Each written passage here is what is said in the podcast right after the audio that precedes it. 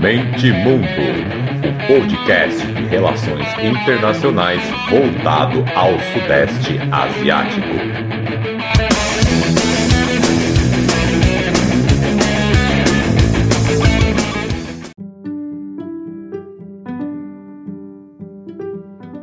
Fala galera, podcast Mente Mundo na área, chegando para falar desse paísito muito querido para os brasileiros. O único episódio que eu fiz até o momento é um dos mais bombados. Gente do Timor ouviu, inclusive, porque aqui tem como a gente saber, né? E não só da capital, tá? Tá pensando o quê? Então você aí do Timor, timorense, se de novo chegar até você esse episódio aí, dá, dá um alô. Estamos aí nas redes sociais todas aí, Mente Mundo 1 no Twitter e no Instagram e Mente Mundo no Facebook. Dá um oi aí, seria muito legal conversar com alguém do Timor porque, né, sabemos que o outro episódio chegou até vocês, então quem sabe a gente consegue trocar uma ideia. Então é isso, depois de ler muitas coisas aí de um mês para cá, um mês e pouco para cá, dessa aproximação maior do Timor com a China, para variar, quando eu não concordo com muita coisa que eu leio, aí eu me inspiro e faço um episódio. e esse episódio é, também é fruto aí dessa, dessa negação. Então, vambora. Ah, claro, vambora não. Vocês aí, por favor, né, não timorenses, vocês do resto do mundo, por favor, também ajuda a espalhar a palavra aí do Mente Mundo, manda pros amigos, compartilha, posta nas redes sociais, marca a gente. Simbora, vamos para cima.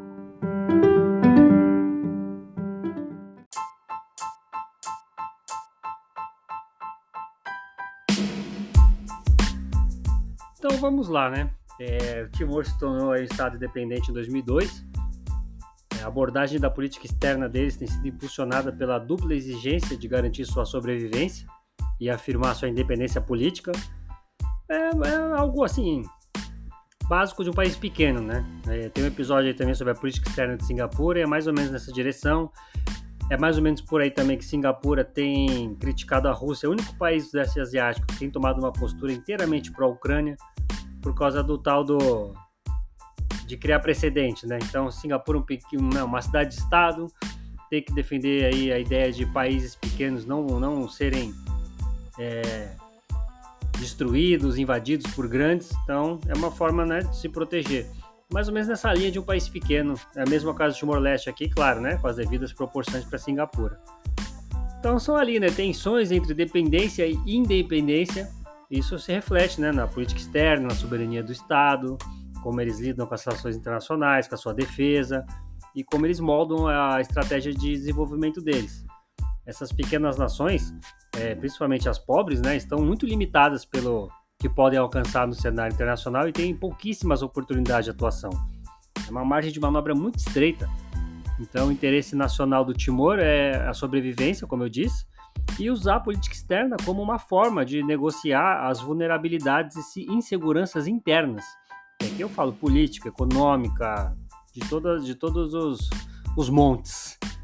Então a questão basicamente é isso: como maximizar suas capacidades e diminuir suas dependências, com tantas restrições no cenário geopolítico atual, né?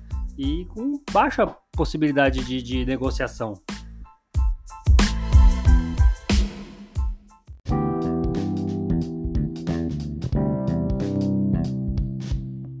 Ao que leva ao, ao X central desse episódio: China. Final de setembro, Timor-Leste e China aprofundaram suas relações bilaterais e o Timor se tornou ali o que a China coloca como é, parceria estratégica abrangente. Então deu um salto. E aí começou a se especular não só em sites do Ocidente, é bom deixar claro. Eu sempre incentivo as pessoas a lerem é, sites asiáticos, mas eu também vi essa lógica de Guerra Fria lá na Ásia. E aí começou a pipocar muita coisa e, e falando que Timor-Leste virou as costas para o Ocidente, para a Austrália, tem até uns termos lá, deu os ombros para a Austrália em matéria, em links de matérias, enfim, chamadas, né? E aí se especulou muito o que esse acordo significa para a situação política e de segurança da Ásia-Pacífico como um todo, e óbvio, principalmente para a Austrália, que além de vizinha próxima do Timor, né, tem relações péssimas com Pequim no momento, embora ambos estejam dando uma melhorada nisso. Mas aí é outro assunto, né? É, Austrália e China que se virem aqui é Sudeste Asiático. E aí, né, muitos analistas, canais de notícias ficaram falando que a Austrália agora é segundo plano, a Austrália é passado, como se fosse automático, um jogo de soma zero. Melhorou a relação com Pequim, piorou com Canberra. E não, não é assim, a gente não está na, na, Guerra Fria não tem mais essa exigência, por enquanto, de se aproximar com um, tem que diminuir com o outro. Claro que tem um agravante aí, tem, tem assim, um, também um porquê, um pouco, né, de suscitar esses temores todos. Por quê? O que, o que, que, que acontece? É o seguinte, tem uma parte controversa ali no acordo de segurança que o Timor assinou com a China lá em 2022, e um dos artigos lá coloca assim: as duas nações concordaram em melhorar o intercâmbio militar de alto nível, fortalecer a cooperação em áreas como treinamento pessoal, de tecnologia e equipamentos, isso claro na área bélica, realização de exercícios e treinamentos conjuntos. Então, qual é o problema? Para o Ocidente, isso é visto como um movimento similar ao das Ilhas da Salomão, que eles falam que foi cooptado pela China.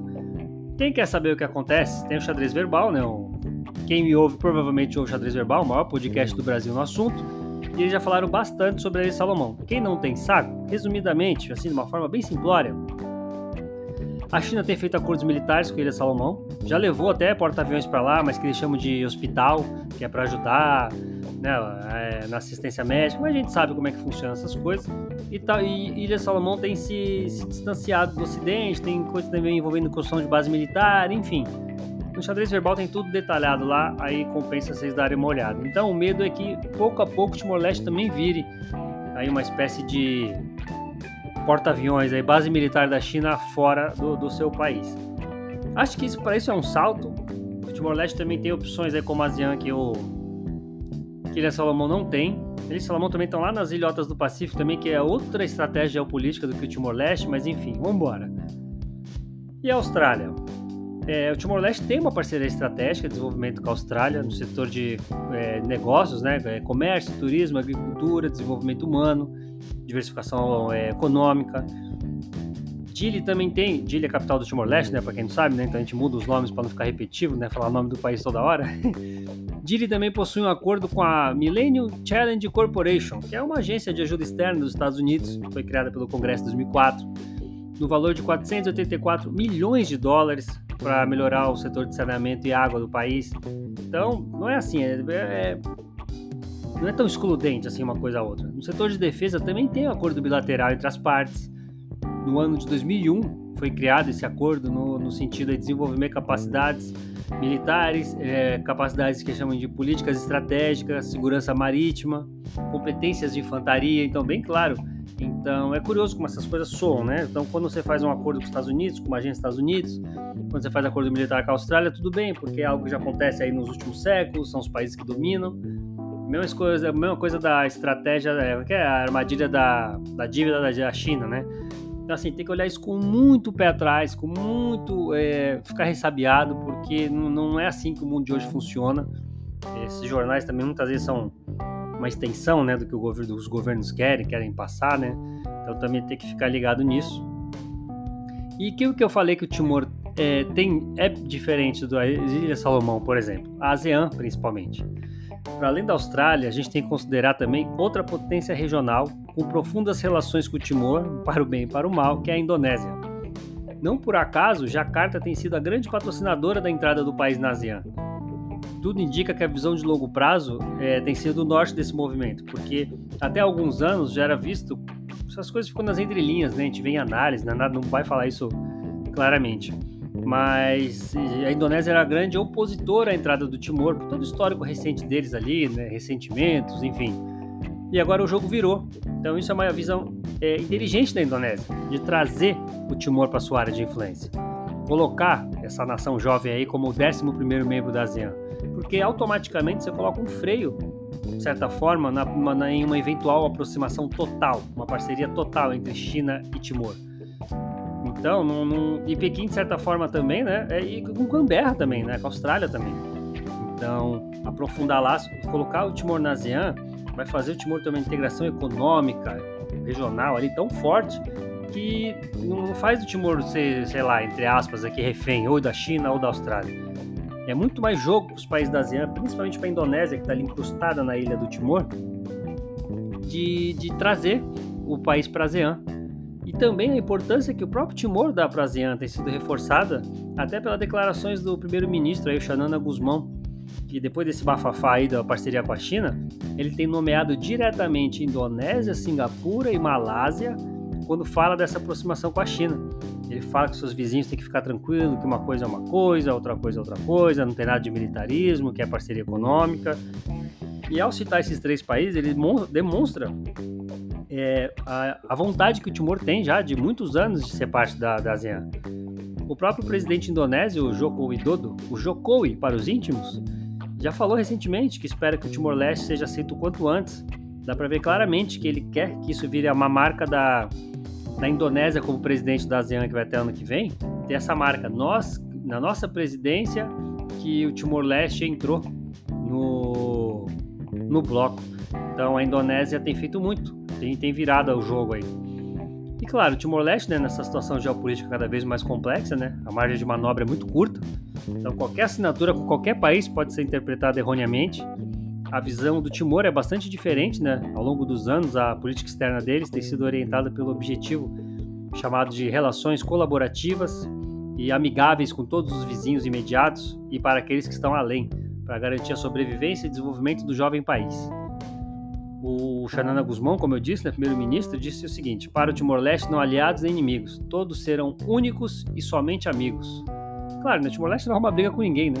É um país, vou até agora trazer até um, umas questões econômicas, mas o Timor-Leste vai arrumar briga com quem? Seria possivelmente só com a Indonésia, mas isso já está aí parcialmente pacificado.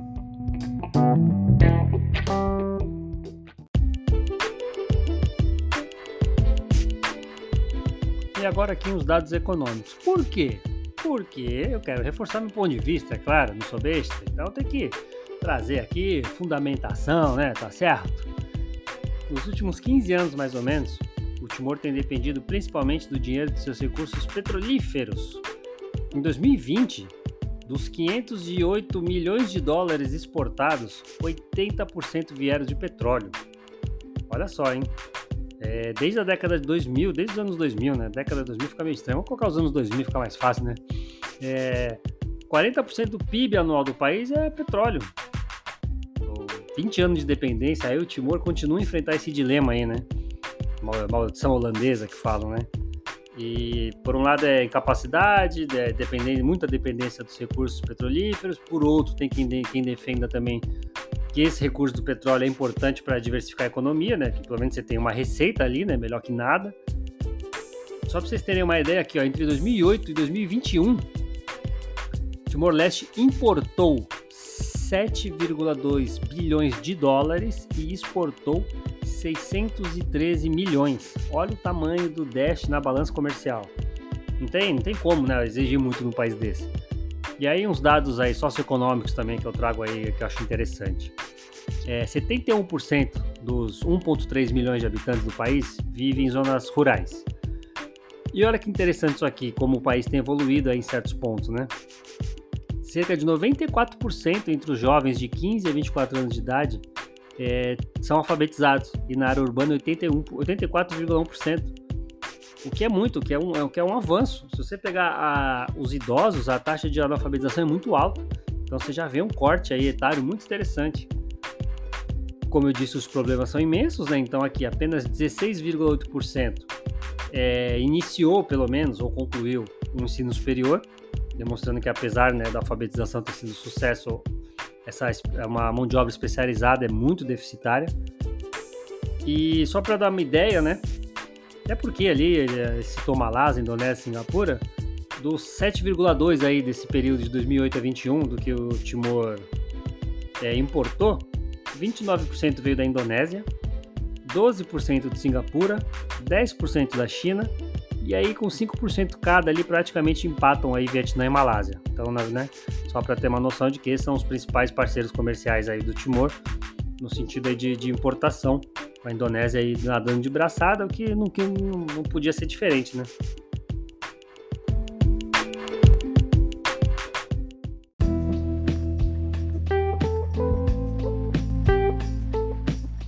E aí, não, uma conclusãozinha, apesar que, voltando a falar da economia, embora fosse no bloco anterior, eu queria destacar o café também. O Timor tem se especializado na exportação de café, é o segundo produto que, ele, que eles mais exportam, disparado aí pro restante aí, que é sucata de ferro, enfim, umas coisas aí. E o café tem sido uma importante receita também. Claro, muito longe do petróleo, né? Mas Ó, pegar o dado de 2021 aqui, ó, foram aqui ele separa, né, que petróleo cru 210 milhões de dólares só 2021, né? Aí petróleo e gás 58 milhões, café 16 milhões, aí o resto vem com 1 milhão. Então o café aí eles exportam, é o disparado segundo produto que eles exportam e hoje em dia eles estão em 39 mais ou menos exportador, empatado com Bolívia, com Cuba, com Panamá. Até o Iêmen ali também me surpreendeu ali em 35 36 enfim. Então o café também é um, um produto aí importante para o Timor. E, enfim, é um país né, que emergiu recentemente após um conflito de longuíssima duração. É um conflito muito sangrento. Até recomendo agora o filme para vocês aqui. não sei em português como é que foi traduzido. Né? Em inglês é Answered by Fire. Tem até aquele David Wenham, foi o Senhor dos Anéis que ele fez, né? Então, deixa esse filme aí para vocês de recomendação que mostra justamente. Tem no YouTube, tá? O filme inteiro. Tem 2 horas e 40 de duração. É, eu deixo aí para vocês. Acho que pelo que eu vi assim no Google, resposta bala parece que ficou em, em, em português. Nossa, resposta bala. Enfim, e recomendo muitos filmes, é um filme muito legal, tem suas, né, suas ressalvas, claro, né, uma coisa muito pró Austrália ali, mas enfim, não dá para negar a importância do, do país na, na, liberação do Timor. Então eu deixo esse filme de recomendação para vocês entenderem esse momento e o, e o quão é, tudo no chão, né? O, o, a Indonésia deixou o país aí quando deu, deu, deu a independência, mas deixou tudo no chão. Vocês vão construir essa porra aqui tudo do zero. Foi o que os geniais aí fizeram. Vocês querem? Vocês querem ser livres? Então tá bom. Então constrói do zero e fazer tipo um Sin City. Constrói do zero esse país aí, se virem. Então deixei esse filme de recomendação. Mas voltando aqui à viagem, né, que eu fui longe. Então é um desafio profundo, né, de desenvolvimento. Portanto, aí explora todas as opções disponíveis para alcançar o desenvolvimento, que inclui, obviamente, construir parcerias em países como China, Austrália, entrar na ASEAN. Então isso é mais do que natural. Acho que esses analistas aí que são Acho que alguns são muito velhos e não conseguem se desconciliar da mentalidade de Guerra Fria. Outros eu acho que eles não conseguem minimamente se pôr no lugar de um timorense, ou até de um primeiro-ministro timorense, de um presidente timorense, de um parlamentar timorense, porque é tão, tão óbvio, né? Pensar que é tão natural querer fazer parceria com a China, de querer diversificar a economia, um país ainda tão carente em tudo, em, em língua também, tem, tem o português, tem o indonésio, enfim, aí é outro assunto. Então essa emulação aí, né, da bipolarização, bipolarização aí que traz aí análises aí excludentes aí que é a, a tristeza. Mas a realidade é mais complexa e a maior prova viva disso é a ASEAN, que é o foco maior da política externa da, da, do Timor, que há tantos anos eles têm. E o governo, claro, né, tem enfatizado continuamente a importância do aprimoramento dos seus setores produtivos, tem investido muito no turismo e na agricultura, e tem feito desses setores uma prioridade na sua tentativa de abrir caminho que conduz à diversificação econômica, né? tão desejada diversificação para eles.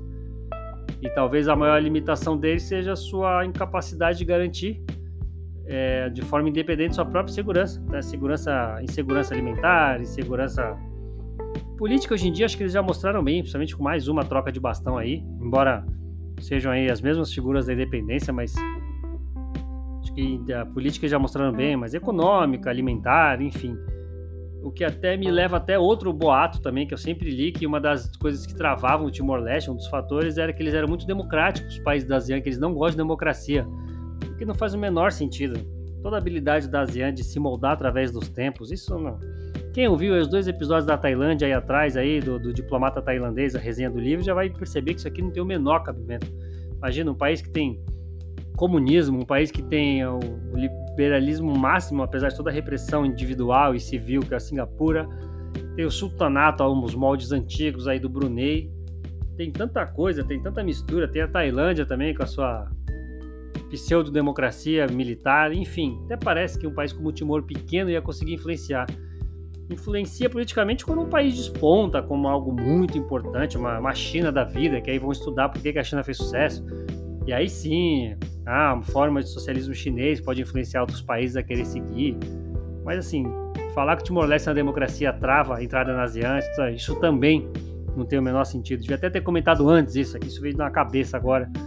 Que mesmo eu estudando ASEAN há pouco tempo, eu já falava, gente, isso não faz o menor sentido, um país, um bloco tão plural, tão se foca tanto na economia, na geografia, não tem esse peso ideológico, não tem é, nos anos 90 ainda, já aceitaram o Vietnã, Camboja, com todos os problemas internos ali, enfim. Chega, não vou ficar divagando. Então tá aí, mais um episódio do Querido Timor. E por favor aí, repassem a palavra aí, passem a palavra do Mente Mundo para frente, tá certo? Valeu a todos vocês aí. Tem duas, três pessoas aí que eu vejo que estão maratonando o podcast de cabo a rabo, pelo que eu vejo aí diariamente. Muito obrigado a vocês, viu?